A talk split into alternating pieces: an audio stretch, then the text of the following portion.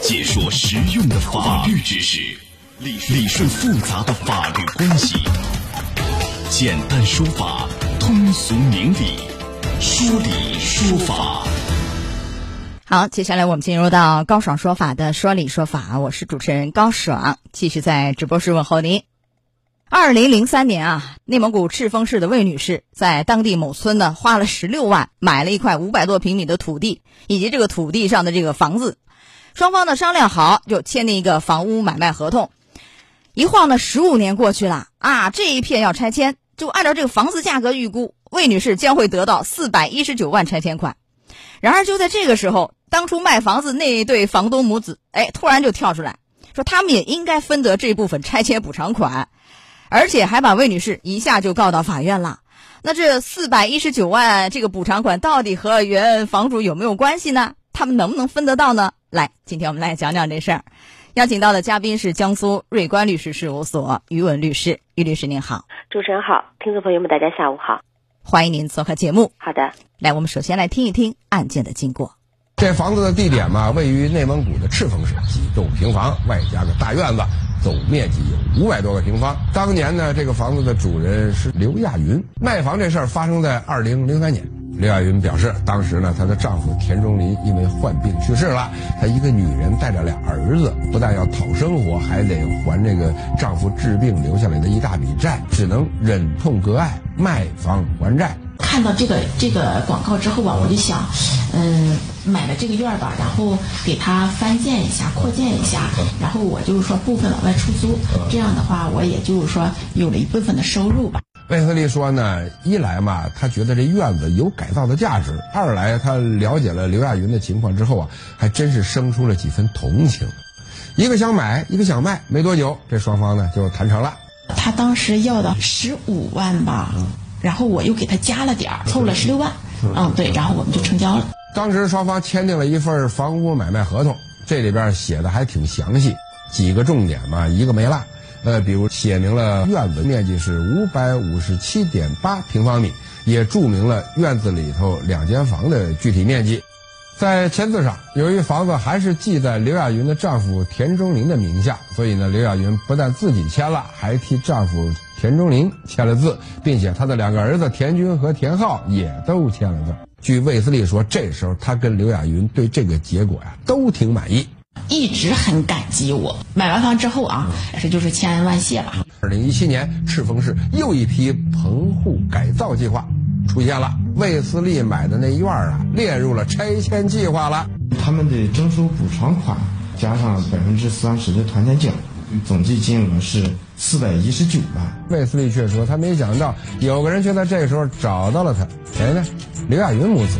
魏斯利表示，刘亚云母子这是要来要求分割拆迁款的，这可把魏斯利吓一跳。那我肯定是不能接受呀。来，于律师啊，要说一下，这里面有一个细节，为什么过了十五年，原来那个房主刘女士母子就找到这个魏女士要告她？哎，他们发现当初签的那个合同有一个致命漏洞，因为在一九九九年呢，国务院办公厅啊有一个关于加强土地转让管理啊，严禁这个炒卖土地一个通知，其中就规定说，农民住宅不得向城市居民出售，也不得批准城市居民占用农村集体土地来建住宅。而且，二零零三年呢，刘女士那个房子刚好属于农村宅基地性质啊，魏女士恰好又是城市户口，两条全对得上，所以等于是她按照这个规定来看，这个买卖合同当初那个没有效吧？是不是？对，是的。那么，就像刚才主持人讲的，他这个合同呢，应该是给确认为是无效的，因为你整体的话，合同的主体就不具备签订这个合同的资质，所以说这个合同是认定为无效。换句话说，城里人不能买农村的这个宅基地上的房子，所以他这个合同无效。对，呃，那么因为这个刘女士已经把魏女士告了嘛，啊，所以呢，赤峰市洪山区法院对魏女士这个案件作出一审判决，确定这个双方的买卖合同无效。啊，但是法院认为，因为其实刘女士的目的是冲那个四百一十九万拆迁款去的啊。对。但是这个时候呢，法院认为，就是你这个房子啊，你现在只有一个拆迁意向。实际上还没有拿到那个拆迁补偿协议，还没签呢，所以在这个阶段呢，法院就驳回了那个刘女士母子这个要分拆迁款的这样一个诉求，驳回啊。对。然后时间到了二零一八年十月，这个补偿款真的就下来了。而这个时候，魏女士根本就没有等二审，魏女士也气了，立马就把刘女士母子又告上法庭，是这么一个情况。嗯，那你像在这样一个阶段的话，这个案件会怎么走向？因为我们说，如果说房屋买卖无效，我记得就应该是解除合同，返还购房款呐。那你这个又牵扯到四百一十九万补偿，案件会怎么判呢？其实这个法院呢，它是以这个诚信来作为原则，从这个合同履行的这个角度呢，其实它进行了一个深层次的调查。因为这个魏女士啊，她对于这个涉案的房屋实际上是做出了贡献的，她进行了扩建，包括这这个四百一十九万的这个补偿款里面，有相当一部分是针对这个扩建改造以后，它增值部分所获得的一个拆迁的一个补偿。所以呢，呃，在民法典呢，我们也一百五十七条有规定，就民事法律行为如果被确定为无效了，无效以后的话，要看双方对于这个无效的过错程度。原则上呢，有过错的一方应该赔偿对方所受到的损失，双方各自都有过错的，应该在各自过错范围之内来承担自己应该承担的责任。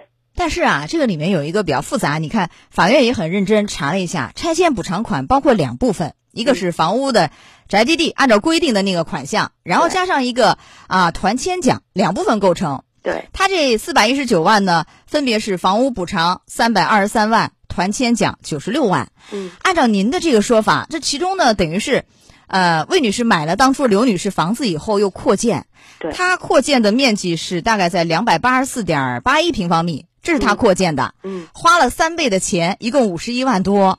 所以按照您说的，就是又有拆迁补偿款，又有扩建，而且双方要看过错比例，似乎都有过错。对不对？对那谁的过错更大呢？好像原房主有点不地道吧？是是为了这个拆迁补偿款来的。那你这个钱到底怎么分呢？法院怎么判呢？嗯，其实最后呢，法院的判决，我个人认为还是很合理的。法院判的呢是，就是原房主他是要负主要责任，而作为这个买家来讲，他承担就是魏女士来讲，她是承担这个次要的责任。最后是按照百分之三十对百分之七十，也就是说呢，这个原房主你可以得到百分之三十，那么主要的百分之七十是由现在的这个买家魏女士获得了这个利益。哎，您等一下啊，嗯它一共是四百一十九万，对吧？总的，您是指四百一十九万的百分之七十，四百一十九万的百分之三十，还是怎么一个分法？要不要把那个就是魏女士之前扩建的那部分，全是自己花的钱，那部分刨出去，然后剩下的再分百分之七十、百分之三十啊？对对啊是的，因为对于这个扩建改建的部分这块的利益应该是归魏女士，所以呢，法院最后是把魏女士改造扩建的这一部分把它归魏女士，然后剩下的那一部分里面是百分之三十对百分之七十来这样判的。确实是这么判的。那最终呢，这个刘女士一家分得了三十七万二啊，嗯魏女士获得了这个三百八十二万多。所以也是有听众认为，这个刘女士这样背信弃义的人根本就不应该分到钱呢。这一点您怎么看呢？因为双方都有过错嘛。呃，啊双方都有过错，但是确实宅基地这方面啊，国家规定的还是比较详细的，而且比较比较严格。那么在这一块呢，双方确实都是有过错，所以呢，法院这个判决，我个人认为还是公平合理的。